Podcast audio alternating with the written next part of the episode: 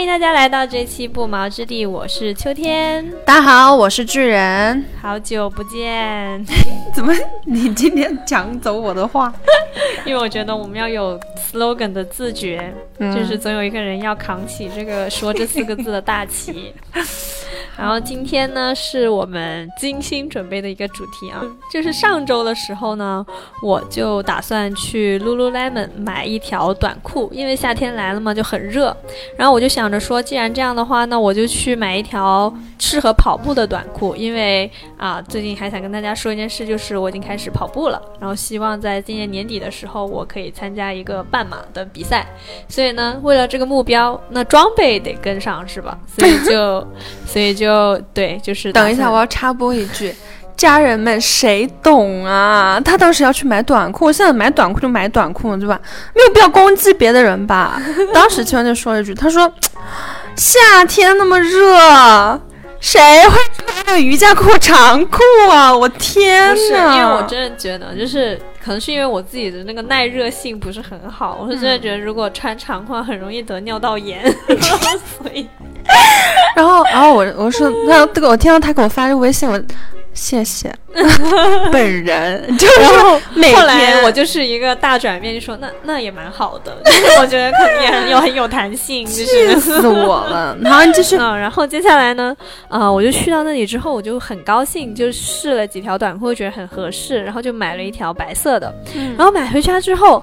我就看那个，我当时就是我不知道大家会不会这样，但是反正我如果买了某样东西，或者我准备买某样东西的时候，我就会在小红书上面搜，我就会看一下，哎，有多少人穿这个单品，然后我是不是穿的最好看的那个？然后呢，回去就不搜就算了，一搜就发现，为什么大家买的都是二点五寸的短裤，只有我买的是四寸的短裤啊，泳裤。这大家都买泳裤，买短裤。对，就是大家就是很，因为是这样子的，就是如果可能，如果是很高的女孩，没有这样的烦恼，就是所有的裤子穿在你们身上，可能那一两厘米真的不算什么。但是对于我这种就是可能啊比较矮的女孩子来说呢，一两厘米真的就是要命的，就是我们会很在乎这个一两厘米的长度。所以呢，我当时我就很纠结，于是我就。辗转反侧，我告诉你，我那天真的晚上都睡不着觉，我就一直在那里看，我就在看这个二点五跟四寸到底有什么区别。嗯，然后后来我看到晚上，我实在受不了，因为他们的价格是一样的，嗯，所以我立刻第二天我又冲回去门店，我跟我跟那个门店小姐姐说，我说啊，你给我留着那个二点五寸的，我要来换。然后结果我进去，我一我我去到那家店之后，我发现二点五寸。就是一开始，说实话，我真看不出来它跟四寸有什么区别，它就是没有区有。我再说一遍，是有的。好的，好的，好的，好的。但是后面我就发现，就是它在屁股的下面会长那么一两厘米，就是它到后面就屁股的那个位置，嗯，四寸会比二点五寸长一两厘米。然后我当时我就觉得，就说实话。就其实真的，我如果作为一个路人来说，嗯，就不会看出有任何的区别。但是对于我自己来说，我就觉得那一两厘米其实真的差挺多的，嗯。而且或许是小红书没有说之前，我也没有发现这个东西有区别。但是小红书他说了，然后小红书说了，我也看见了，于是我就觉得。嗯，真的是有区别的，所以呢，我就后来我还是选了二点五寸，然后我在这件事情上面花费的时间是一天零二小时，就是我前一天晚上花了一整天去思考这个四寸跟二点五寸到底有什么区别，嗯，然后第二天我又花了两个小时在那个店里面就一直疯狂的就是试这个四寸跟二点五寸，然后每一个角度都拍了照片儿，就为了对比出它到底有什么不一样，后来才对。比出了屁股后面多了两厘米，这个不一样。然后我又花了一个小时纠结，我到底要不要换。然后，所以呢，你知道吗？就是整一个过程就是非常的纠结，而且就是问到后面，因为我问了三个朋友。大家都给我不同的意见，就是有的人觉得说没有任何区别，有的人觉得好像是有那么一点区别，但是我觉得其实应该大家都没有看出有什么区别。但是呢，就是为了为了实在是受不了我了，所以就说，哎，这玩意儿可能还是有区别的吧。对，这因为那天啊，秋天他去买那个裤子，买完了以后他是要到我家来的，然后买完了以后呢，就开车过来来到我家。我们回家之后，第一件事情就是先冲进房间里面去把裤子换出来，问我：“哎，你看这个裤子，它就是跟昨天发给你那个，它就是不一样。说 你看这也不一样，那不……我说嗯，你当时你也说是有不一样的。”啊，对呀，总不能说啊，完全一模一样，总不能这样直说吧？你都那个表情了，我这样说的话，没有，因为当时是这样子的，就是啊，除除去我在这件事情上面花费的时间。我还花了就是三十块钱的停车费，嗯，因为你们都知道，就是太古汇的停车费非常的贵。然后我心想，我都已经花了都花多了三十块钱了，那总不能来了什么都不换吧？然后所以我就硬就是强硬的撑着，就觉得说二点五寸跟四寸一定是有区别的，它一定是有区别的，所以我才最后才换回来。就更搞笑的就是，然后接着呢，他又因为颜色的问题开始纠结，对，然后后面发现，因为我。进去之后，我就发现，哎，对，那天没看到那个黑色，你知道吗？就我觉得，原来黑色也很好看。嗯，然后这个黑色一穿上之后，我就觉得。我靠！就整个人好像腿又更长了，你知道吗？嗯。然后我就又因为多加了一个颜色，又在 Lululemon 停留了半个小时。嗯。然后所以就是你知道吗？就为了这个事情，我首先我搭去了大概两天的时间，然后又多交了三十块钱停车费，最后还要来到你家，就是要跟你炫，就是看看这条裤子是不是真的炫耀。不小心说漏嘴了。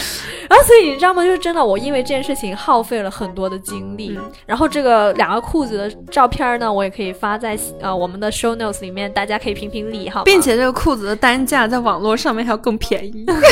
是的，因为 lululemon 它代购的话会便宜一个可能四五十块钱，所以就是 anyways。然后呃通过这件事情，我就开始反思，我就在想，就是这两条裤子真的只有我能看出来它们不一样吗？就是真的只有我能看出来它们穿在我身上的效果是不同的吗？然后我相信这个答案是 yes。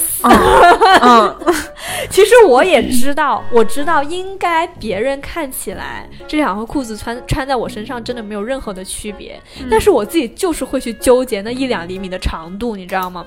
所以我就发现，其实作为女性来说，应该是会有很多这样的瞬间，就是很多缺点只有我们自己看得见，对，别人是看不见的，或者说别人根本就不在乎。对，然后所以今天我们就想来聊一聊这个关于只只有自己看得见的缺点。我们两个在准备这个话题的时候，我们就说我们先准备一些我们自己觉得自己身上问题很大的点，然后说出来，让对方看一下自己平时是不是真的这个是一个非常大的问题。对，因为我也不知道你觉得自己有什么缺点，然后现在我们就是完全呃不知道对方有什么缺点，所以等一下如果我们双方双方的反应非常的激动的话，那也是很正常的。对，因为真的。不知道，对我们一个一个一人一个这样来吧。好，你先还是我先？你先吧，你先说一个你自己的。行，那我觉得我这个我说出来的确也是，啊，很多人我我说完之后，很多人会觉得。就是很无语的一个地方，但是我真的非常非常 care 这个点。就是首先我可以先说一说我的身高跟体重，我是啊，就是官方身高一米六，就是真正的身高一米五八。停啊，然后呢，嗯。我所以，而且我的体重是啊四十三公斤，也就是八十六斤。然后，嗯，对，就是这么一个身高体重。所以也就是说，其实我跟胖这件事情是没有什么对关系的。但是呢，我觉得我有一个地方特别的粗，就是我的大腿根。啥玩意儿？我看到巨人的表情。啥玩意儿？所以你是要在我面前跟我讨论身材是吗？没有，是这样子的，就是我不觉得我的身材有很大的缺陷，但是呢，这个点真的困扰了我很久。你的大腿是你的困扰？家人们，谁懂啊？因为因为是这样的，就是哪怕你是瘦子，但是其实你的脂肪分布的地方是不一样的。你身上就没有脂肪。来了，第一个缺点叫脂肪分布。脂肪分布的前提是你得有脂肪，它才能分布。OK，一个四十多千克的人，你哪来的脂肪？你只有骨头好吗？救命！没有，就是真的是这件事情很困扰我，而且因为我觉得我应该算是个梨形身材，因为我的上身是很薄的，然后呢，我所有的肉都长在了我的大腿跟屁股，然后还有可能下腹，然后所以呢，就是这个部位是我很在意的，所以我平时穿短裤的时候，我也会觉得就是我的大腿。根部真的非常的粗，但是呢，它下来的时候又会变细，就会显得整个人就是线条很不直，你知道吗？因为有的人的腿是，巨人现在在我旁边，完全就是一副 就是强忍住翻白眼的丑陋的表情。翻了，我已经翻了，我我不能理解，就是你。但是你真的知道，所以你知道吗？就是，呃，我通常我为什么会喜欢穿高腰裤，就是就是高腰的阔腿裤，就是因为这类裤子可以把我大腿的这个部分遮住。就是你就你穿阔腿裤是为了遮肉是吗？我的血压都升高了，真的，我的血压都升高了。你居然会觉得自己身上有肉，我真的服了。好了，好了，行了，就是这，这个就是只有我自己能看得出来的缺点。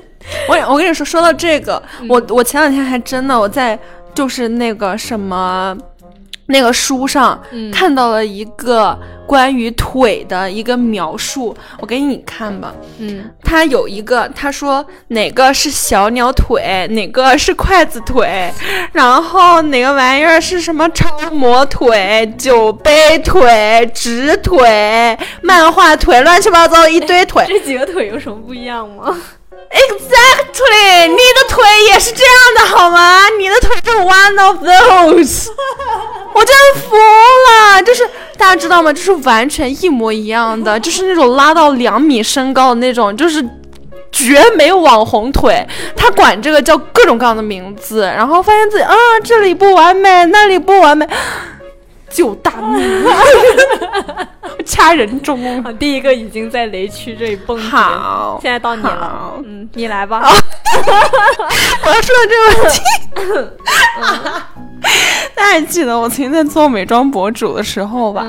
然后就是因为你要上镜嘛，嗯，结果呢，就是那种四 K 镜头，它会把你的脸拍得非常的扁平，嗯，这种情况下，你的五官比例啊就显得很重要，所以我就发现我有个很严重的问题。就是我有非常严重的大小眼，什么？比这只眼睛要大。哎，我认识你这么多年，我真是第一次听。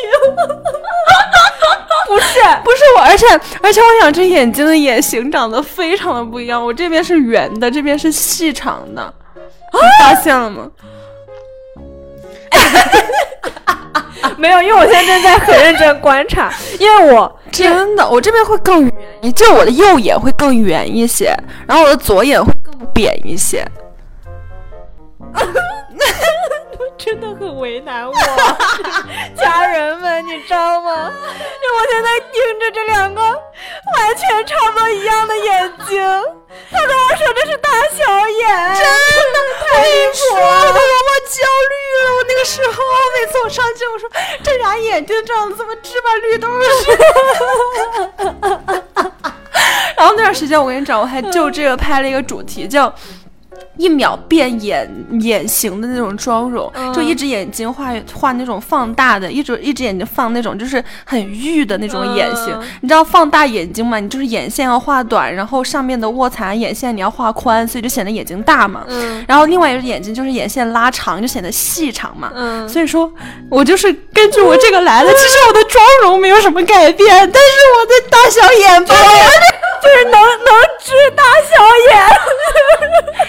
我觉得这个方法出了那期视频，他们的效果老好了。我说你知道为什么？因为我本来就是大小眼，所以我画大眼睛的那边就是眼睛很大。那是我，我从大一开始认识巨人，我真是，就真是这辈子第一次知道原来是大小眼，我真的是大小眼，我真，我救命！哎呀，我现在都开始怀疑我自己，你知道吗？你刚刚说你大小眼的时候，我在。想，我是从来没有跟你对视过吗？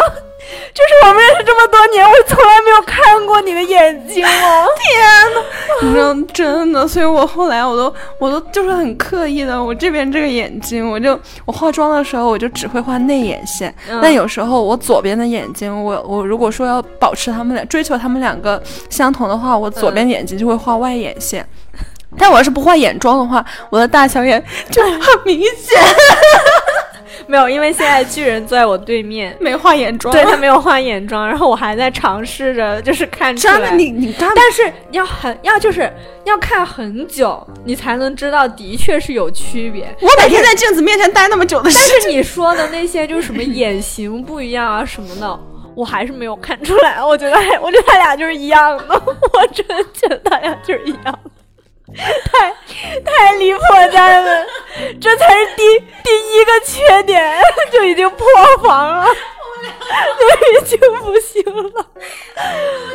女人是不是对自己太苛刻了？真的，我我跟你说，就是我之前其实我很小的时候，我知道我有这个问题。你知道，但是我我有我原来我一直觉得我这个问题不严重，嗯，直到后来我用了那个四 K 上镜以后，我发现问题非常严重。然后我就跟我摄像说：“我说我大小眼。”我摄像说：“啊，原来问题在这儿。”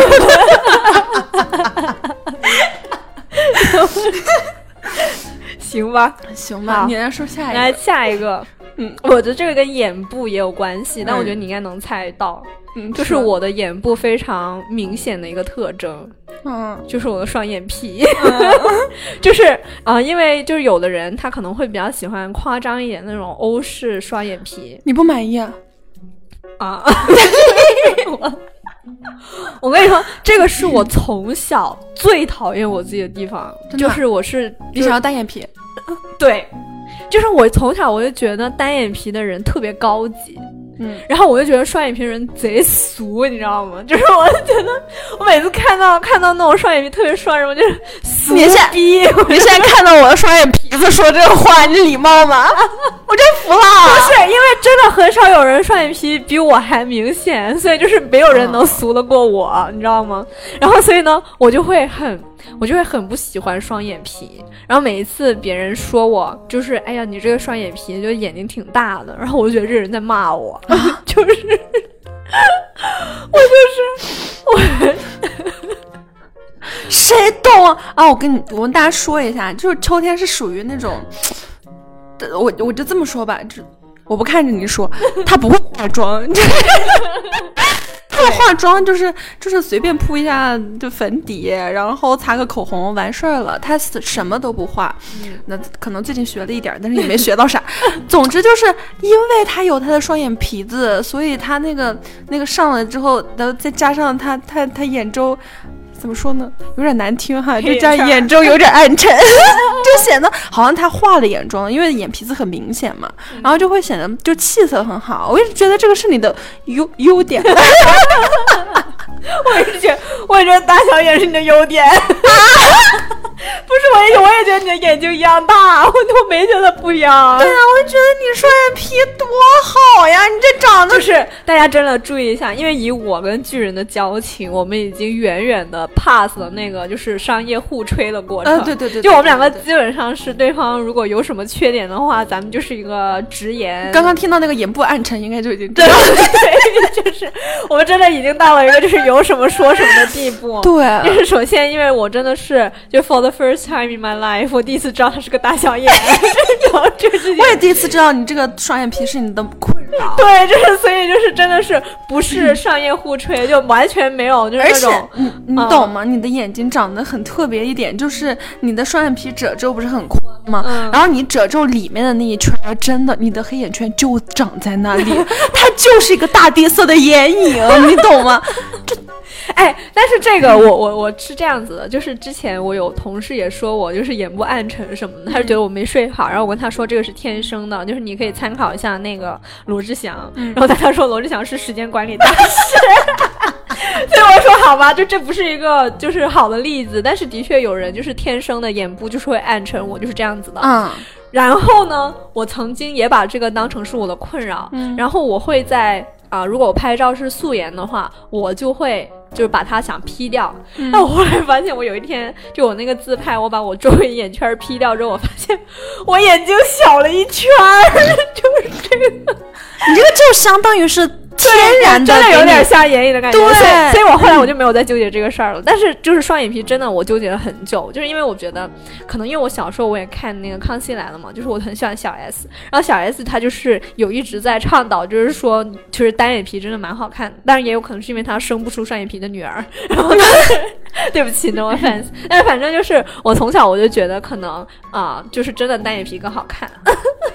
行，好，到你了。行，我有一个问题，嗯，就这个问题吧，也是困扰我很久的一个点。嗯，就我们现在都说外貌嘛，对吧？然后我我想直接进，就是我们呃，比如说你 P 图的时候，嗯，你大概你会 P 一下自己哪个位置？好，我说第一个，我 B P 的一个位置，嗯，就是我老觉得我嘴巴可小，什么东西？就是就是我的嘴巴很小，我觉得我万万没有想到这个点，因为因为你知道吗？我特别喜欢就是那种五官占比很大的那种，就像舒淇然后对，然后我就老觉得我的嘴巴好小，我一我经常问我朋友，我说我说。我能不能去开个嘴角？就是你喜欢麦当劳叔叔那款的，对。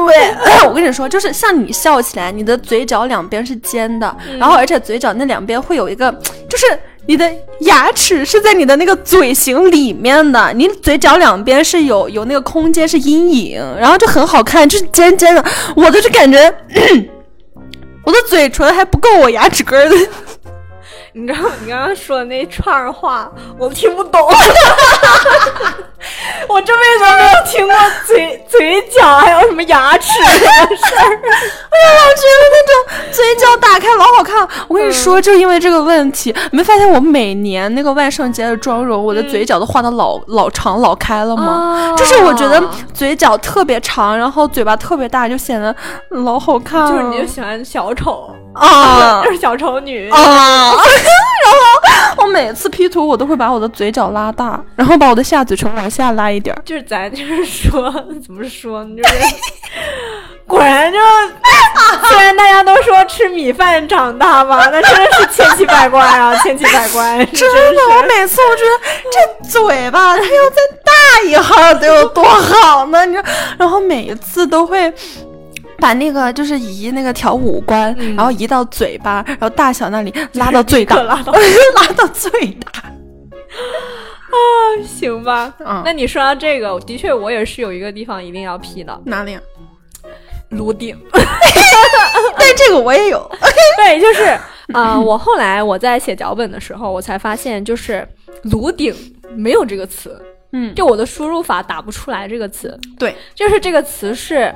因为 Jenny 现创的，就是他其实根本就没有颅顶这种说法，就是基本上大家以前是从来不会看你所谓的颅顶高还是低的，是到了这几年才出现的一个风潮，就像什么刘亦菲啊或者怎么样的，就反正莫名其妙你就发现哦，原来所有美女都是颅顶高的。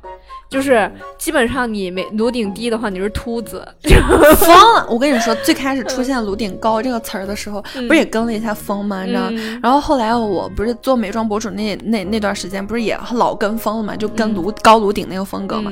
后来发现跟你那个颅顶真没关系，你颅顶更高的话，显得你头老大。就是人家美女美，跟她颅顶高不高根本就不，她贴面儿也好看，你知道吗？她老贴面，她那个梳的老紧了，她也好看。那好看，她真好看，跟。颅顶根本就没有关系，哎，咱们早些年，咱们九零后青春的记忆，那杀马特一个比一个颅顶高，你怎么不觉得那个好看呢？那颅顶多高啊，五颜六色的，对吧？服了，对，对，就是这个。就我发现，我每次 P 图的时候，我就会下意识的让我头顶的头发会更更多、更厚。对。然后我就会把我的头顶也会 P 高一点，但我觉得这个就是因为为了说说白了，还是为了显示一个就是头发多，就是对。但这个好像是戳到了痛点，就是咱们现代人好像都有的问题。我头发真的好少，好少。这你们懂吗？就是如果我现在中分的头发，我原来是有那个 八字刘海嘛，但我现在要是把我的头发扎起来的话，我前面八字刘海跟我后面的头发会留出一截白色的缝隙。嗯，我懂，我懂。那个就是因为头发不够动，它 有一道缝隙，这刘海跟后面头发分层了，我都崩溃了。我有一次拍照的时候，发现那里有道白的，我说那啥呀？我仔细看，哦，我的头是我的年纪。是我走过的岁月，已经逝去的青春，我真服了。嗯，对。然后还有一个我会 P 的地方，嗯，但我觉得你你可能会猜不到，就是，所以我希望你能平静的听完。好，就是我的脸型，就是因为因为我发现，就是我。其实，如果我在照片里的时候，不知道为什么我会比，呃，应应该大家都是这样嘛，就是你在照片里面的时候，你会比现实中胖，嗯，然后呢，你的脸就会被拉宽，嗯，然后呢，嗯，你在照片上就会比你真人看起来胖了十斤，嗯，所以呢，我会每一次拍照的时候都要把我的脸往里推，嗯，对，这个就是我要 P 的地方，嗯，你啊。我跟大家说一下他的脸有多小，不是因为因为在照片里面，他真的会有的时候会显得很大，就有的时候我是首先我知道这个行为，而且我很熟悉，但我不知道你也会做这个事情，你凭什么呀？如果连你都要做这个事情的话，那我们怎么办呢？对，因为其实我的头围是很小的。就我的头围大概就是在，跟个柚子。差不多 啊，对对对，真的是跟柚子差不多。因为所以所以就是我也知道，就是我 P 图要 P 这个地方真的很很离谱，很过分。对，但是真的就是我每一次都要 P 的地方，就可能，而且可能这个照片我拿给你们看，你们不会觉得有哪里是要 P 的。嗯。但是呢，我自己就知道，我就觉得这个脸也太胖了，但是我从来不敢说，因为我 我说了的话，我应该会被杀死。对。你知道吗？因为 我一直觉得你的脸特别的好看，这是因为你的脸。很小，而且你五官很大，就是我喜欢那种，就是五官得大，然后脸小。这是因为你知道吗？我老喜欢你，我觉得你的脸长得特别好。我才认识你的时候，我不知道你有没有印象？你应该没有。就有一次，你你你上课，我们那时候还不熟，然后你上去做 pre 的时候，我不是坐第一排嘛，然后你穿了一个黑色的卫衣，下面穿短裤，不知道为什么这样搭配，总之就这样搭配了。然后我就给你拍好多照片了。哦，对，我记得，你记得吧？但我我以为你只是想要嘲笑我的短裤，当然也有这个成分吧？有，什么人会穿卫衣穿短裤？因为我那个时候，因为我那个时候穿衣服非常的就是无所谓，然后我通常就是我穿的那种短裤，不是大家想象中的那种，就是女生的热裤，或者说是那种到大腿的，是运动短裤，是男性穿的到膝盖的运动篮球短裤，然后右边还有个巨大的 Nike，我真服了。真的，然后他的脸又特别好看，就是我那个时候很喜欢你，就是因为我觉得你的脸很好看。我这句话说你不要生气，我觉得你嘴巴老大，我 老喜欢。所以，这个朋友们，就是虽然呃，我们不应该现在进入这个主题，但是就是想说，其实无论你长成什么样，总有一些变态会喜欢你的。本来应该在最后说话，但是我实在忍不住了，就是他的嘴巴真的很。好看，你听懂了？我，怕我说你嘴巴大，你又不高兴。但是你嘴巴大，我老喜欢了。好吧，你还有什么要 P 的地方？然后我还有一个就是，就是我的，我跟你说，我每次画眉毛都画不对称。然后，然后我在很久之前就上大学那段时间，其实我每一次眉毛都画的老丑了。哎，但是你知道吗？就是我这个人对眉毛非常的低敏，就是我真的不看别人眉毛。然后我我给你举个例子，我不看别人眉毛，不看到什么程度？就我第一次见到龙妈的时候，就那个演员，我都不觉得她哪里有什么问题。就 是我，这人那个脸上就不应该有毛。对，就是你知道吗？我我因为我当时我看龙妈，我不是看那个啊全游，我是看的是她她拍那个就 Me Before You，嗯，她不是女主嘛，然后她里面有一段就她对好像对那个男主说话，然后有个特写的大镜头，让她的眉毛都皱在一起了。然后我当时我就觉得，我就觉得这人有点怪，但是我说不上来哪里怪。然后我让我室友看我室友就说：“天呐，他他头上那两个是毛毛虫吗？” 我才意识到，哦，原来这人是眉毛怪。然后反正就是，就是你知道，所以我是离谱到我连龙妈的眉毛都不觉得有问题的人。所以就是你知道，你画成什么样，我都觉得挺好看。但是。你不是对眉毛低敏，你是对人身上的毛发，一切毛发你都低敏。朋友们，告诉大家一下，就之前，因为我大学时候特别爱就是折腾嘛，然后我换了好多发型，然后就各种各样，我还剪巨短的头发，然后从很长，然后剪到尖，然后剪到巨短，然后每一次我变换发型，我们两个朝夕相处。每一次我问秋天，我说，哎，你看我这头发怎么怎么样？我每次都以为他会那种就是大。惊失色，就你怎么把头发弄这样了？然后他每一次都好像我从来没有变，从来没有变过，甚至过分的有一次是觉得很有安全感吗？就是无论怎么样，你在我心里都是就是不会引起波澜。就是他有安全感是另外一回事，你有没有想过挫败感？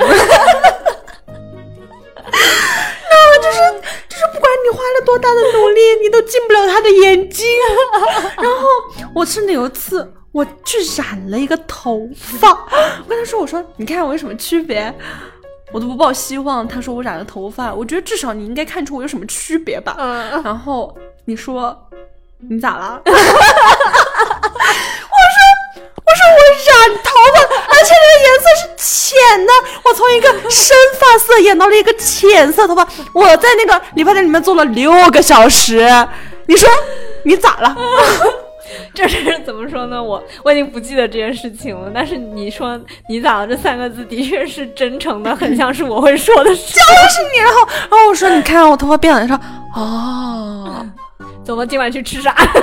对，然后在这之前你还说了一句贼过分，你说哦哦，怪不得现在看是有点怪怪的。你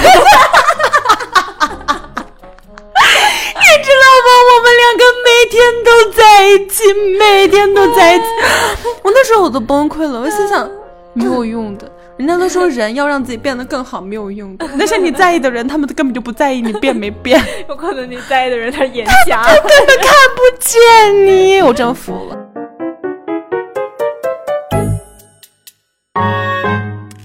每次都发现我的眉毛，就是眉毛，我也喜欢那种很长很挑的眉毛。我每次都画不好，然后每次出去的时候，我觉得别人看我一眼，我觉得他在看我的眉毛没画。我每次都觉得呀，这眉毛。然后我 P 图的时候，我也会把我的眉毛刻意的个就是 P 弯一点，P 的就是一样，P 弯一点，然后 P P 长一点。我那个会配 P 眉毛的人，然后眉头 P 下去一点。但是我觉得你本来就有毛呀，它有吗？但它型儿不好看呀。哦，就所以你你就是要把它画成别的型儿。那你本来的毛怎么办呢？就。按照他自己本身长那个方向，只是给它多填一层在外面，就把形状勾出来，没有的地方给它补上色，然后让它更长一点。我就觉得眉毛长一点显得气场要好一点。哎哎哎，你说到这个，就是 在我认识我男朋友之前，我真的从来不关注我自己的眉毛，就别说你的眉毛了，就是我的眉毛，眉毛是三角形，我都不关注。但 后来呢，就是直到有人跟我说，他说，哎，你有你有眉峰，哎。我说对啊，你有。我说什么是眉峰？然后他就说就是眉毛这里会尖的。对。然后有人会觉得好看，但是有人会觉得就是那种柳叶眉还是怎么样的，就没有这个眉峰会更好看。嗯。然后当时我见到我男朋友说，我男朋友知道我不修眉也不画眉，他都惊呆了。他就说，他说他从来没有见过一个。二十二十一世纪的女性 就是从来不调整自己眉毛的方向，对，不调整眉毛。然后我说，然后我我那个时候我才意识到，原来哦，就是就是修眉是很，就是怎么说呢？很多人会把这件事情当成是日常必做的事情。嗯。然后我是我是从那个时候就大概两两年前吧，我才知道 原来是 我之前问过你，我说你不修眉毛吗？你不画眉毛？你说不画。那我那个时候，我其实因为那个时候咱们还没有那么熟，嗯，我心想，哼，你这眉毛你本来长了眉峰，你当然不画了。凡尔赛，对，好奇怪呀，有什么必要啊？就我不画啊，我都不画，不会啊，我不学啊，就那种，我想。神经病吧！长这样自己长得好看，身材好哦，啥也看不到眼里了。那我们这种全装的算什么？我们算什么？一开始的时候对你意见老大，就觉得，哈，广州的是高傲哈，这一线城市是高傲哈，每天穿着你看不懂的运动裤，对，呀。就是他怎么这么随意啊？那我一开始的时候，我对你意见老大了。这也不是那种意见吧，就是嫉妒。我就是说，哎，我就是这个盛装出席，我这个全妆，就是我就努力，我夹头发什么的。结果他 运动裤，眉毛都不画。然后他还说什么？哎，上学嘛，无所谓。我说，那我是干嘛呢？我在这儿，谁不是上学呢？那个，我这是演呢，我不是高傲啥呀？真服了。然后完了，这节目要录完。之后该该那啥了，最后一期节目，且听且珍惜。然后后面，然后发现后面发现他他真不画，没有眉笔，就是人生中到现在没有一根眉笔，真的不会，真的不会。但是是这样的，因为我觉得，呃，我有一个先天的优势，是我眉毛有毛。嗯，就很多人可能眉毛是没有，而且你的眉毛有型，对，不是很浓。就如果我的眉毛是那种就是乱七八糟的，你说。你说除了你以外的所有的女性，因为我知道就有有很多那种老头儿，你知道吗？就是那种老头儿，他们就是眉毛乱长，然后又很长，就一两根的凸出来。如果是那种眉毛，我肯定也会修了。但是这个的这个好是分人的，就是像你，你可能会觉得我的眉毛还挺好的，但是也有人会觉得我的眉毛很奇怪，他就觉得就是嘛呢，就顶着这个就是乱七八糟的。谁呀？河马。嗯，好吧。对，还有还有，我男朋友就是总是旁敲侧击的，就让我去修眉。你男朋友让你修眉？对，分了。不是不是，对不起对不起对不起。对，然后嘛呀？你那个挺好的，就你看，就就是外貌这块儿，咱们先聊到这儿。就我就觉得，我就觉得你们目前听到的反馈，其实都是这种自己在乎的东西，就真的只有自己在乎。就是说实话，我真不知道你大小眼，就这今天这非常冲击，就是我真的不知道。啊，对，就这种就这种事情，真的是互相都。互相不理解吧，咱就是一个。我还有一个小小的可以提一下，你说吧。我也是每次都会批的，嗯，就我的鼻头很圆，很钝。就是你知道吗？就是他那次说，要不然咱咱们暂停一下节目吧，录不下去了，真的录不下去了。就是就是我的鼻子吧，他他这个鼻头吧，就是，哎。就是等一下，你就 咱们就这样说吧，就是我觉得你可以说你大小眼，你也可以说你眉毛，你甚至可以说一些别的什么没头发之类的，我都可能有百分之一二能够理解。但是你说你鼻子，我真的是 完全不能理解，因为你们看，就是我们那个头像那个照片，就是我们头像都是我们本人啊，就是小宇宙的头像都是我们两个本人，你们可以去看一下，就是巨人的鼻子，真的是就是怎么说呢，就是鼻头很钝。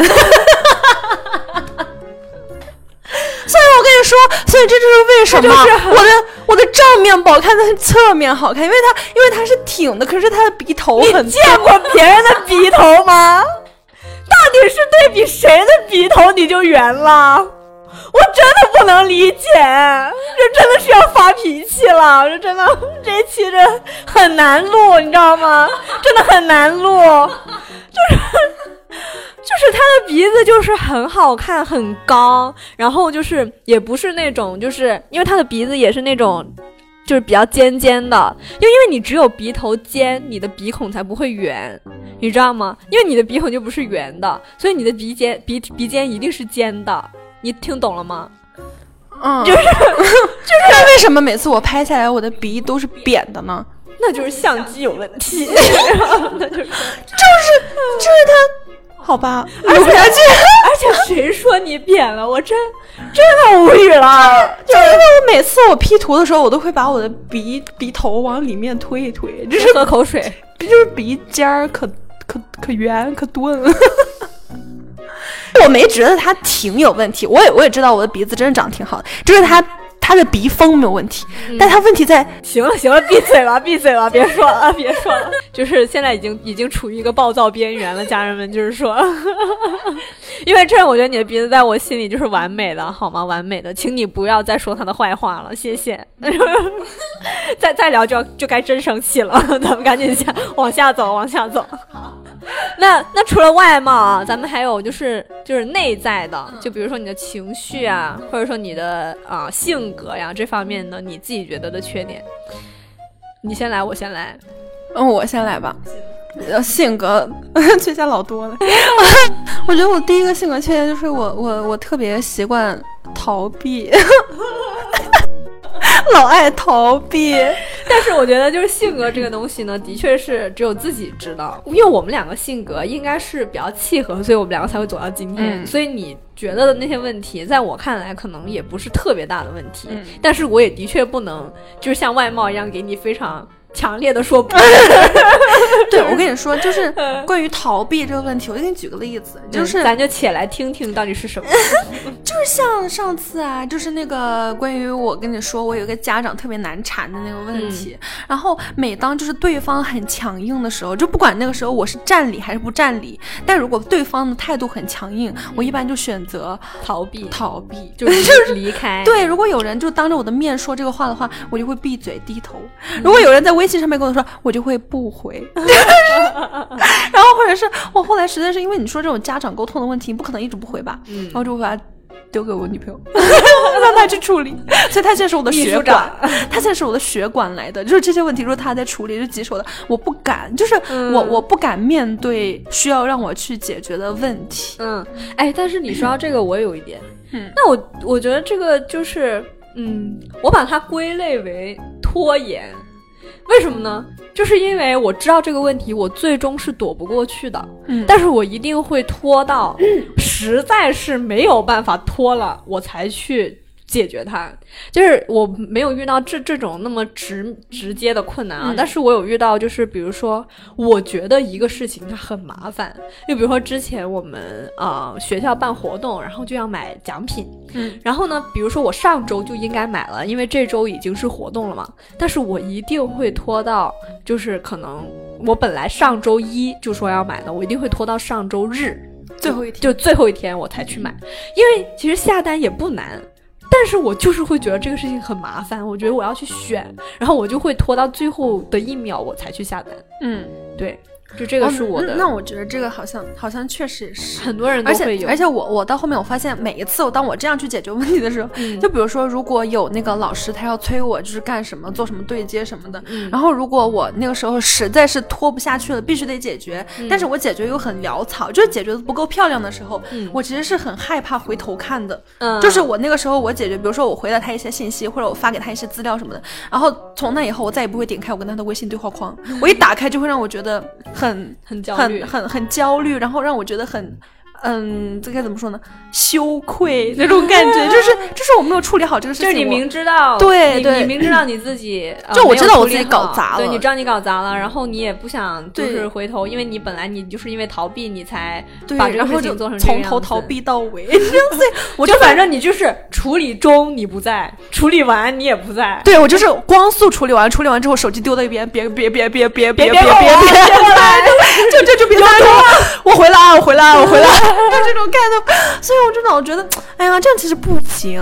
就是我，我感觉我老是这样处理问题，而且越到现在这个问题就越明显，因为我现在是没有人管我嘛，嗯，没有人管我，然后 我的工作也好，我所有的生活也好，都是我自己一个人安排，嗯，那这样就会导致一个问题，就是一旦有任何的问题，不会有人帮我去解决，嗯，就是他们都是直接来跟我对接的，那我要面临面临的那个那些问题啊，困难啊，就会很多，我自己又没有这个解决的能。能力，我就会离开。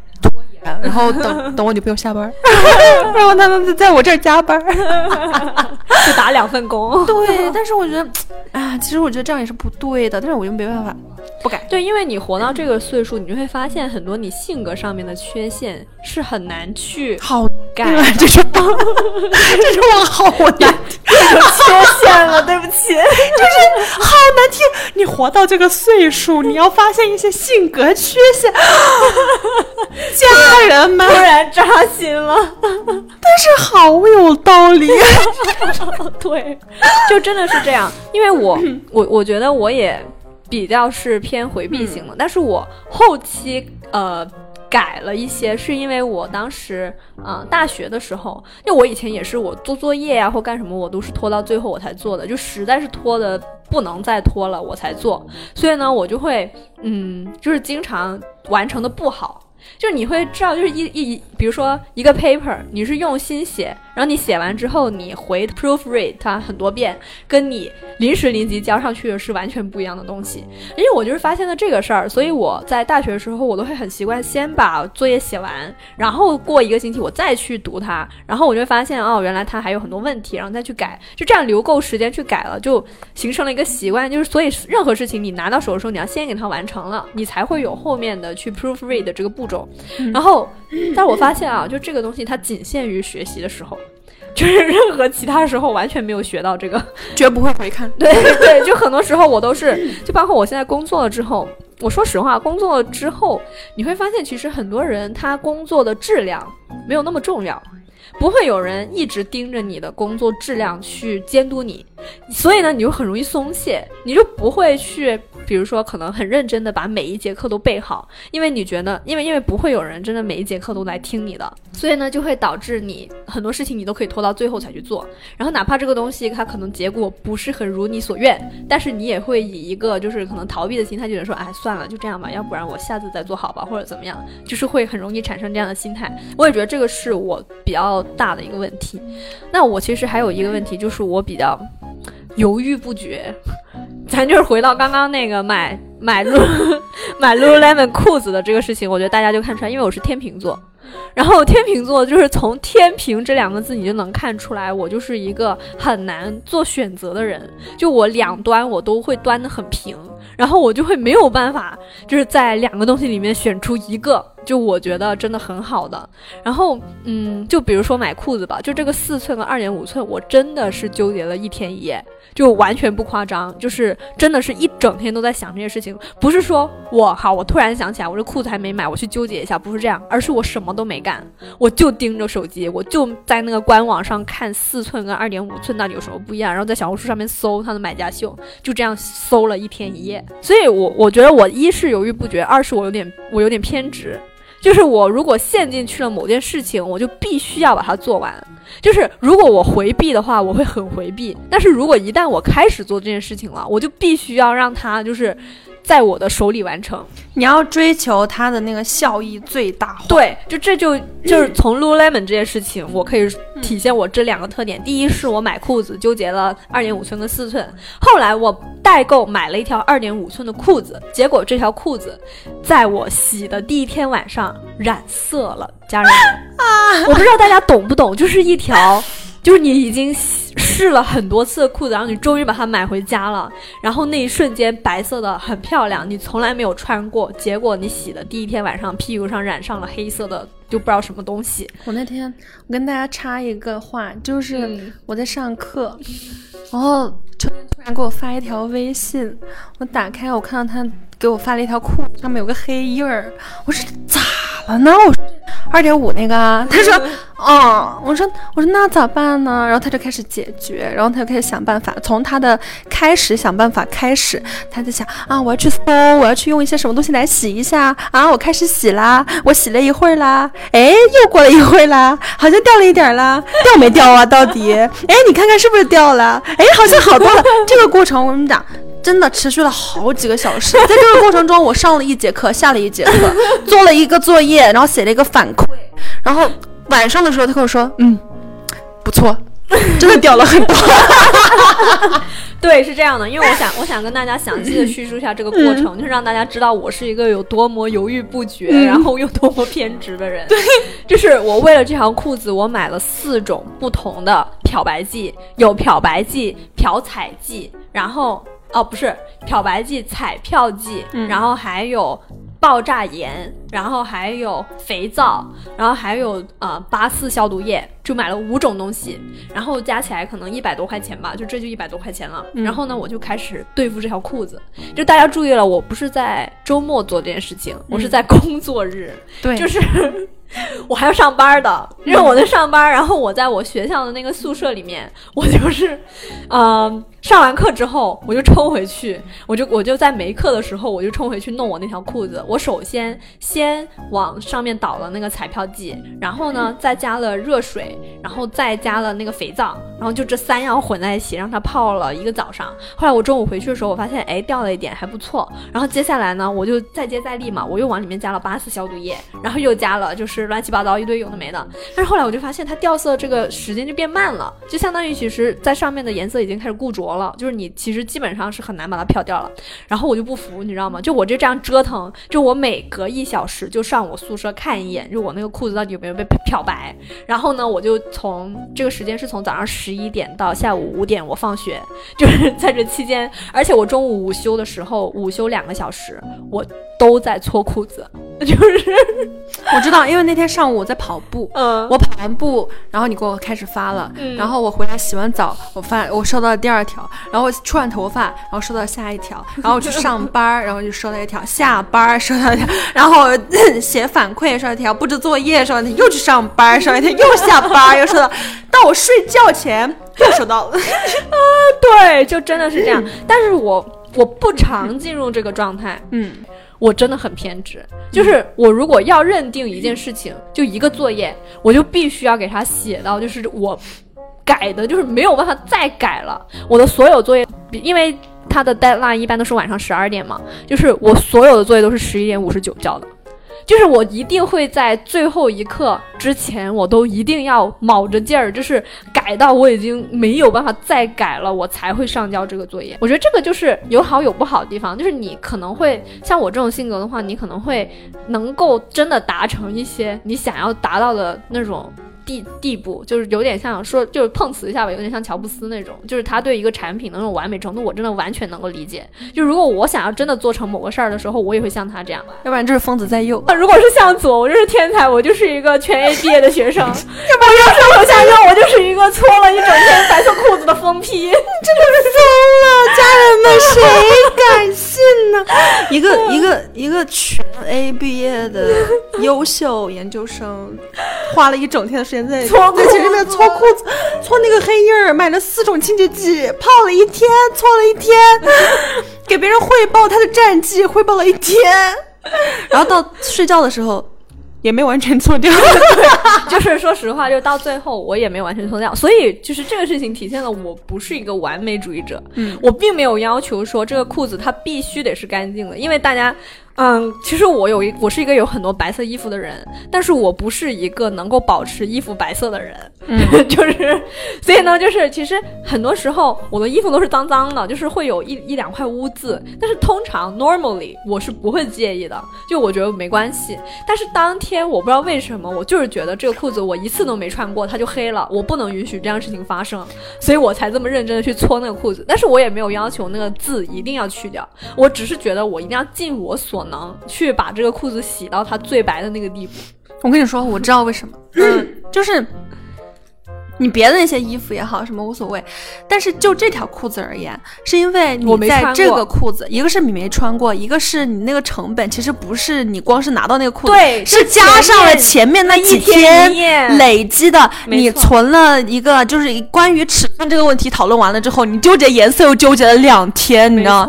然后当这些所有东西都纠结完了以后，你终于感觉好像这个事儿尘埃落定了，结果又出了问题。对，你不甘心的是你这几天所有的。这个情绪垒在一块儿了，所以你必须给它弄干净。但你现在有有进步，你的进步是你不要求你一定要把它洗干净。我跟你讲，往前推五年，你试试，对你绝对会再买一条新的，真的，你一定会。你知道吗？我当时我在思考我这个内在就情绪包括性格有什么缺陷的时候，我。我有反思我这几年的变化，然后我就发现，因为大家也知道，就我以前是个很卷很卷的人，嗯就是我一定要某一件事情做到最好，我才罢休。就是我那个时候改 paper 可不是说我尽力了就行了，而是我必须要拿 A，就我的目标就只有 A，没有别的。就是如果这个裤子洗的只剩下一点污渍，我是绝对不可能罢休你的。绝对会再买一条新的。对我一定会买一条新的。然后，但是现在我已经开始 let go 了，就是我觉得没关系，就是你我如果我尽力了，然后这个事儿也只能做到这儿了，那就做到这儿吧。就是我觉得这个也是我这一两年来，就是自从研究生毕业之后，然后进入社会开始工作之后，一个很大的转变。就我开始觉得，其实并不是所有事情你都要尽力去做的。很喜欢的一个播客节目嘛，就是 Fit for Life，就是里面姥姥姥爷，我不知道大家有没有听过，啊，但强烈建议大家去听一听。他们有一有一期播客非常的打动我，叫做“并不是每一道好浪都属于你”。嗯，嗯就是因为姥姥呃姥爷他是冲浪的一个运动博主，然后呢。他就说，他每一次冲浪的时候，他就发现其实他并不是每一道浪他都能抓得住，然后但是他还是会拼尽全力的去抓那道浪。但是他后来就意识到了一件事情，就是有一些浪就是你拼尽全力，甚至可能你啊献上生命的代价，你也没有办法抓住的。然后我就意识到这样的事情在生活中非常多，对，很多东西它真的就不是你的，就那道浪真的不属于你，所以你没有必要献上自己的一切去抓这些你没有办法掌握的事情。然后我现在越长大，我就越觉得其实。人生真的生活中唯一不变的就是改变，嗯就你的人生一直都在改变，它永远没有办法给你一个非常确定的答案，告诉你你现在应该干什么，不应该干什么。所以我就逐渐在我遇到的改变里面意识到，哦，原来不是所有东西我都要紧紧抓住，而且我抓不住。就包括，嗯，就是在这里面也插播一下，就我们上一期聊过的，但是上一期可能我发不出来了，但是就是我们在上一期节目里面聊了一些我们在二十五岁的迷思，就是我今天听了呃声东击西的一期节目，我觉得他把我们在二十五岁遇到的这些迷茫，用一个词很好的去形容，叫做生长痛。嗯，就是你们知道，我们每一次长高的时候，我们的腿都会感觉到疼痛，就这就是在我们生长的标记。然后我非常喜欢声东击西的这个形容，就是因为我们在二十五岁刚毕业的这个年纪，我们真的就是很迷茫，然后我们会碰很多壁，我们会有很多不确定性，就包括呃巨人当时在里面说了一段很很好的话，我希望你们能听见，所以呢，我现在再 帮他复述一遍，就是要不然你来吧，你说吧，就是。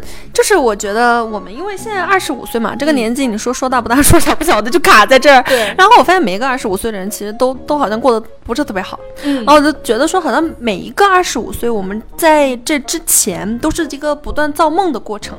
然后我上次说，我说就是好像你一个人，你拿着一个泡泡机嘛，你就是把你自己周围喷的到处都是那种彩色的泡泡，然后你在不断的去累积这个泡泡的过程中，你根本就不会意识到这个东西它是会减少的。嗯所以当你到二十五岁那一刻，你发现，哎。这个泡泡水没了，你没有更多的泡泡会出来的。此刻开始，你身边这些泡泡会一个一个的开始破掉，嗯然后那些泡泡呢，就是属于你的，可能有一些你的爱好啊、你的可能啊、你未来的走向啊，一个一个都会一个一个破碎掉。嗯随着时间的变化，就会越来越少，越来越少。然后我们是站在这个节点看到了这个过程，它开始发生了，但是。在之前还在吹泡泡的人，他们不懂；嗯在之后，现在已经就是过了我们这个年纪，已经稳定下来的人，他们也不能理解。嗯只有我们处在这个中心的人，我们开始焦虑说啊，我们是不是没有别的可能了？没有别的，嗯，好像没有别的可以再更多的发展了。对，但是我想说的是，其实不管这些泡泡它怎么去破也好，怎么少也好，到最后总有一个它是属于你的、明确的，只是为你存在的那个不会破掉的水晶球。所以我觉得这个是很重要的，对于我们来说。那么二十五岁这个节点，你看到那些东西开始破了，一方面它是可能更多的你的可能性在消失，但它也是指向你走向一条更明确的道路的标志。对，所以我刚刚说嘛，我说是你现在你工作了两年了，这是你的进步。嗯，你要换在两三年之前，绝对不可能放手。你这个这这一整天，别跟我说这什么泡泡什么的。对 你洗了这整，我今天我就要把它洗出泡泡。别 扯，别扯，今天就是把这个搓出火星子来。对，出就真的搓了整个破洞了，我也给你说掉。就是。最后，他这条裤子要没洗干净，他的归宿就只有一个，你一定会把它扔掉。对，买一条新的。而且我觉得现在经历的痛苦啊、迷茫啊，都是很正常的，就是去接受它，享受痛苦，享受这个迷茫的过程，因为以后可能就不会再有那么强的感知力了。对，就你习惯了麻了，对，就是麻了，就是时间长你就麻了，你就就这，对，伤不了我，根本伤不了我。而且就是我说说实话，就工作以来很。大的一个感受就是你没有时间去有感情了，嗯，那你对于很多事情，你基本上你的感知力都很低，你不想花能量去想这些有的没的的事儿。你记不记得之前有段时间我跟你讲，我说我好难受啊，我说我的感知力下降了，嗯，记得吧？嗯，有段时间就是那段时间我刚刚开始工作那段时间，嗯，然后我跟你说，我说我觉得好难过，因为那段时间出了很多很多的社会性新闻，嗯，然后就是特别悲惨，然后你你每天都说你你特特别痛苦，然后你看着这些社会上的新闻这些事情你就特别难受，然后我当时我觉得特别难受的点是在于我看了那些新闻以后我的。共情力下降了，嗯，就是我没有那么强的共情力去体会到他们的难受、他们的痛苦，我没有那么多的情绪放在那里面。我就看过了之后就啊，还好我身边的人没有经历到这样的事情，还好我没有发生这样的事情，就这样就过去了。然后我发现，哎，好像每一个人他们都非常的痛苦，每一个人都非常的难过，他们都在就是热泪盈眶的。那为什么我失去这份能力了呢？然后我就发现。嗯，麻了。嗯，就是当你真的去进入到了一个新的状态的时候，你就发现啊，永远年轻，永远热泪盈眶，这句话是对的。你在越年轻的时候，你就会越有越强的感知能力。嗯，那这些东西它会随着一些岁月流逝也好，我们就会慢慢的变得越来越麻木。钝感 就是对事情，如果说跟我的连接没有那么强烈的话，就不会再花心思去感受它。对对，所以这也是为什么我觉得，好像后来的生活，我接受了这点以后，嗯，我的生活变得平静了起来。就是我也不会特别的去愤怒，我也不会特别的去悲伤，我就觉得说，嗯，得来的都是幸运，那没有得的都是天意。嗯嗯，对。哎，这个这句话说的好，标题。我最近老是有这样的，哎，我写书吧。最近好像的确是啊，也可以，可以。这怎么回事儿啊？这这知识储备层层往上涨，可能年纪到了吧，就喜欢这种说教的调调。是，就会说你换到高大一大二大三的我们，你听到不是说不出来，你听到这话你就想作呕。什么玩意儿？这说啥呢？这就是老太年轻还热泪盈眶。对，那说啥呢？这人。行，哎，你还有没有什么性格上面的缺点吗？缺点，对我，我现在目前想到最严重的就是这个，就是逃避的这个问题。我现在还在想，我觉得我应该要做一点什么去改变它。如果我之后有有做到什么的话，我再跟大家一起就是更新一下。如果没有的话，大家就忘了吧。对，如果没有的话，就说明我在逃避，还在逃避中，对，勿勿扰，就是就是。请不要提醒，我现在已经很，我现在已经有进步了，就是我可以面对这个问题了。那那其实呃，我可能我还有一个性格，我觉得是思想方面的问，不能说是问题。我觉得在大部分东亚文化里面，这是个好事儿。就是我觉得所有的成功，就是会因为经历了苦难而变得更加的有意义。嗯，就是这个点也是。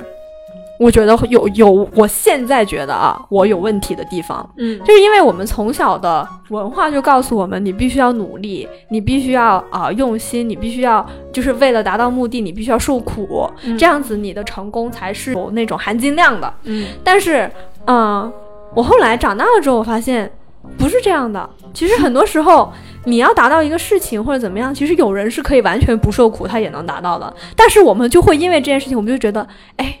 他的这个成功好没有含金量哦。天时地利人和是很丢人的。对，没错，就是。本，人和不丢人，天时地利是很丢人的。嗯，比如说有一些女生，她可能长得比较漂亮，本来可能能力也比较强，嗯，面试官就倾向于她，而且面试官可能说白了，他就告诉你，首先她能力强，其次她长得好。那长得好这个东西你没办法争，你知道吗？就是她就是得来不费吹灰之力的。所以呢，就很多人就会很鄙视这种现象，就是他就觉得啊，长得好，他又完全没有努力，那凭什么就他的成功就很没有含金量？那我就觉得长得好其实也是实力的一部分。就是，只是这个东西的确不好意思，就上天没给你。对，我觉得这个东西它是暗含了一层，就是在意这些点的，通常都是因为他没有，是嫉妒。嗯，而且这个，但是嫉妒心呢，又是每个人都有的，所以造成共识了以后，你会发现一些稀缺特性，它就是会被群起而攻之。比如说，你说真的长着天线的那些人，他肯定不是大多数人，对吧？对。然后真的有那种就是天赋秉异的人，什么叫天赋？就是他跟普通人不一样。嗯。所以你只要顺风顺水，那就说明你跟大部分人是不同的。嗯。那在这种情况下，那么我们作为大部分不那么顺风顺水的人，我。又嫉妒了，我们就一起过来说这个事情。那我们所有人在说的事情就会变成一个共识，这是社会学嘛？当所有人都认定这个点的时候，它就会成为一种共识，对，它就会成为一种规则。然后就为什么会有，就是比如说职场上面啊，你长得更好看，那你一定就是那个什么什么什么，那不就是你你你就这样骂的最凶的那个，你把它拎出来，你说明天你就长得跟。一样，你看他愿不愿意？他老怪了，我跟你说就这样啊，所以我觉得对这个事儿就是我们老是去。赞扬一些必须要经过苦难镀金的东西，嗯，但是你越到后面，其实其实我们我们这个年代就好像真的去戳破了那一层东西，很多人就是大家一苦饭真的不好吃，就是对，一苦饭真的不好吃，你没有必要一直是困在那种漩涡里面。而且我说实话，就是包括像我身边的人，我觉得最重要的一点是什么？就是。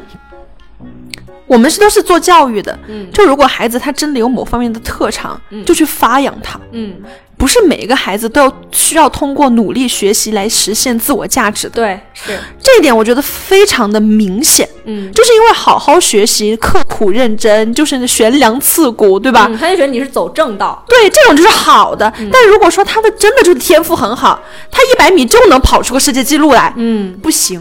你读体育，你就是走歪道。对你就是不行。或者就是对，就很多人就会觉得，嗯，体育生、艺术生好像走了所谓的捷径，对他们其实也是非常。辛苦的，但他们在知道他们辛苦之后，他们会认可他们的这个成功。但是如果有人他天生就是天赋，对他天生长得好看，他不用背书，然后他就能够记住那些什么什么，就影视知识什么之类，然后他就能去考编导，他就能考个很高分，他就觉得，哎，这个东西就是你也没费多少力气，对对，就是这种，他就觉得。他说：“你凭什么呀？就就这种，就但是其实真的，我我知道这很气人。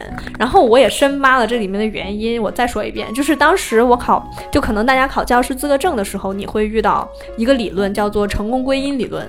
就是我们在教育学里面比较赞扬的，都是你的成功归因于努力，嗯，不要归因于能力或者说其他的一些因素。为什么呢？因为这些因素是不能改变的。”然后这些因素，如果你归你把一个人他成功的因素归功于他本身能力很强、天赋很好，那么他很有可能会很自负、很骄傲，所以没有办法得到最终的成功。那你如果把他的成功归归就不成功归功于一个人，他成能力很差，那他就会很自卑，因为这个东西也是没有办法改变的，然后他就会越来越自卑。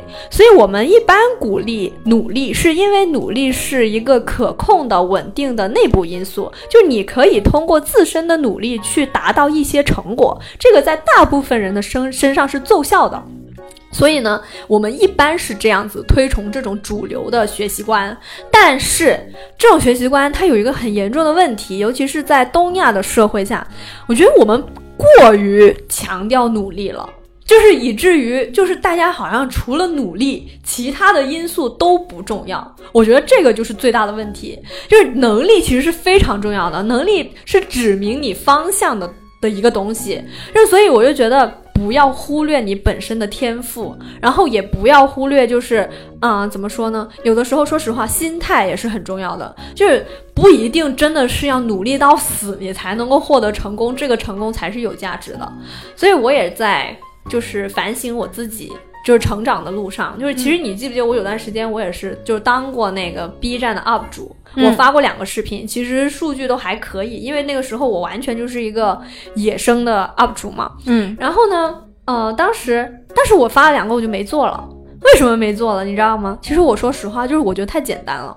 就是我在这，就也不是说反正他，因为我知道你如果要粉丝量到达一个很高地步，你肯定是要很多努力的。但是我说实话，我当时我就拿了两千粉丝，就是发了 发了两个视频，然后就赚了两千个粉丝，我就觉得这个事儿其实没有想象中那么难。然后我就开始觉得这个成功没有所谓的含金量，就是我就觉得我只是随便拍了一点东西，然后他就发上去了，然后就就就就就这么多人来看了，我就觉得这个事儿就嗯。就我就觉得我的成功很不应该，我而且我还会产生愧疚感，你会觉得这事儿没有意义。对我就觉得这事一是觉得没意义，二是觉得很愧疚，就我啥也没做，就我不配，对我不配，为什么别人来关注我呢？对我就会这样子，所以我就会对这个成功有没有含金量。用努力跟受苦，就苦难之类的这种事情去衡量了，所以我现在就觉得我的这种思想不应该，因为说实话，你出了高考的这个体系之后，你很多时候你的评价是多元的，就不是说你，而且这个世界上很多事儿不是说你努力你就能做成的，就回到刚刚说的，所以真的现在已经不是用努力或者说受苦苦难去衡量成功有没有含金量的这个。我觉得很奇怪，就是一方面你又必须要把所有的成功都归因为努力，一方面你又提倡一定要因材施教，就是发其所长，这怎么做嘛？那么 就怎么做嘛？真挺难的。我觉得如果真的需要他付出生命的努力的话，说明他在这方面是没有多大的天赋。嗯。是，对，我觉得人的特点是，如果你明白你在某一个方面是有天赋的，你自然而然一定会有一种惰性在里面。对，这是没有办法去避免的。毕竟你说明你做这件事儿肯定比别人省力嘛。对，这没办法避免的，就是你就不会使出百分之百的劲儿。那么你又要他努力，又要发挥他的长处，这种是。就不能既要又要还要嘛？所以我说，为什么小时候老是有很多老师也好，家长也好，他们说，哎呀，这个小孩挺聪明的，就是不努力。他要是努力的话，他就不是现在这个样子。你会发现，每一个聪明的小孩最后的结局都是这样，都会这样，因为他知道自己聪明，嗯，所以他就不会努力。这是一个强硬的道理。对，小朋友天生就懂的。对他不会有额外的那种特殊的。情况会发生，所以说老师会有很多家长说：“哎呀，他很聪明的，他就是不努力、不认真、不仔细。”我想说，这些东西他们是共存的，他们是相伴的。他足够聪明，他就一定会粗心，对，因为他就不认真嘛。所以说，我现在尤其是接触了那么多小孩以后，发现。真的是成绩很好的那些小孩，他们丢分往往都是丢在第一题，对，就是比较简单的一些题，对他们就是不会仔细。相比起那种中等的孩子，他们就是没那么细致。但是这个东西是没有办法改的，因为他知道自己有优势在这里，所以他就不会改。那么你要做的，我们要做的事情是什么呢？就是。歌颂努力，这是后来发现，哎，只有这条路。对，要是能成呢？对，对到后面我觉得每个老师想法就是，你那么聪明，你要是努力一点，万一能成呢？是，的确是。所以我觉得这个东西就是，不要对你的天赋。保有愧疚感，嗯，我现在觉得能靠天赋赚钱挺好的，是，对，而且我现在我就上年纪，呸，就是我觉得我二十五岁以后，我看到那些热搜上那些明星啊，我小时候我就觉得那些明星，这凭什么呀？这长这样 他也能火，长这样他也能，他也能，我行我上，那我粉丝我就服了。我现在我一看那些就，唉，年轻人。不要那么苛刻嘛，每个人都有自己优点，对对对，每个人都自己优 点，挺好的，挺好。好像年纪，虽然我都不知道名字。现在热搜上面好多人都不知道名字。我也是，就真的逐渐，我我我我主有一天刷微博的时候，我看到热搜上面真的那种好像是一个红毯活动吧，嗯，那上面人好多脸我都不认识，我都不认识。然后，但我就会觉得，嗯，这年轻人挺好，对，这些小孩一一个是觉得小孩不错，另一个就觉得。It's about time，就是我老了，就是时间到了，就是 该到这个点儿，就是 该到了，该到了。我的接受力力越来越强了，那为什么？那这说回为什么我们不愤怒了？就是真的平和，对，也也是一种。包容，我觉得，嗯，就是你逐渐呢，就对这个世界，首先是觉得再多的怪事儿，它也正常，因为见多了。然后其次就是可能自己对于这种愤怒的界限也变低了，就是你你下限更更更下了，就你更能包容更多的事儿了。我觉得蛮好。所以说苦难咱们不推崇，对，就是你发挥自己的长处一点都不丢人。是啊，我也我也这么觉得，轻轻松松挣钱那多好呀！救命了，真是。啊，因为我们现在时间已经哇一个半小时了，行吧？咱们现在最后一个问题，我我我来问吧，因为这个问题脚本上没有，但是我刚刚聊天的时候我就思考了，你觉得你的缺点要不要去克服？你有想过要怎么克服，或者你觉得要不要克服？我刚刚不是说了吗？我的缺点就逃避，对吧？你刚问我这个，你刚问我这个问题的脑，那个这个过程中，我就在想，我要怎么逃避这个？我怎么逃避回答这个问题？还克服？你看这淘宝客服？你看，所以说这个东西是，我接受吧，要不然我刚满脑子在想啊，这怎么回答啊？我怎么逃避回答这个问题？我就。解决不了，实在是解决不了。我脑子里面想了好多漂亮的话，就是就是人各有所长，你就是要在自己擅长的领域去深耕。我不擅长解决问题，我也不擅长跟人沟通，那就让专业的人去做好了。但其实我脑子里面知道，就是你你你会的东西多一点，总总归是好的，对吧？我知道这个道理，嗯，但是我做不到，对，算了，对，所以我 这把年纪放过自己，算了算了算了，不了不了不了，就是差不多得了。我活到现在，我也没因为这个吃多大的亏，你知道。嗯，但到底吃了亏再说吧。我觉得吃了亏会长记性。对，的确是是这样。我我跟你的想法也很像，虽然我其实应该还不算是一个特别逃避的人，但是我的感觉也是，我觉得我的缺点，无论是外貌还是内心的，我觉得他已经跟随了我很长时间了。嗯，我觉得就是能改的就改吧，改不了就算了，就是就基本上也是这个态度。我我很想说一些，就比如说拥抱自己啊，或者怎么样的话，但是其实说实话，你。那些缺点，它会或多或少的困扰，对困扰你。我觉得，我觉得 that's okay，就是没关系。因为我们今天录这期，其实是想让告诉，是想告诉大家，每个人都有这样的，就是 insecurity，就是都有这样的不安全感的地方。然后我们也没有办法去改变，所以我们就只能够告诉你，每个人都有，就每个人都有了，你不是一个人，所以你没有必要太去在乎。而且这个世界上。多的是像我这样真的不在乎别人长什么样，或者说别人内心是什么样的人。所以呢，就是你画没画眉毛、染没染头发，或者最后大小眼，我都不是。我觉得好的是，就是你你试着你就去活在别人的眼睛里面，对，你就不要活在你自己的镜子里面。没错，是这样的。我也啊，又说了一句 啊，真不错。是我最近一个高产。对对，这样我觉得你最近这个状态保持，咱们待会儿再录一期。我现在开始想怎么逃避，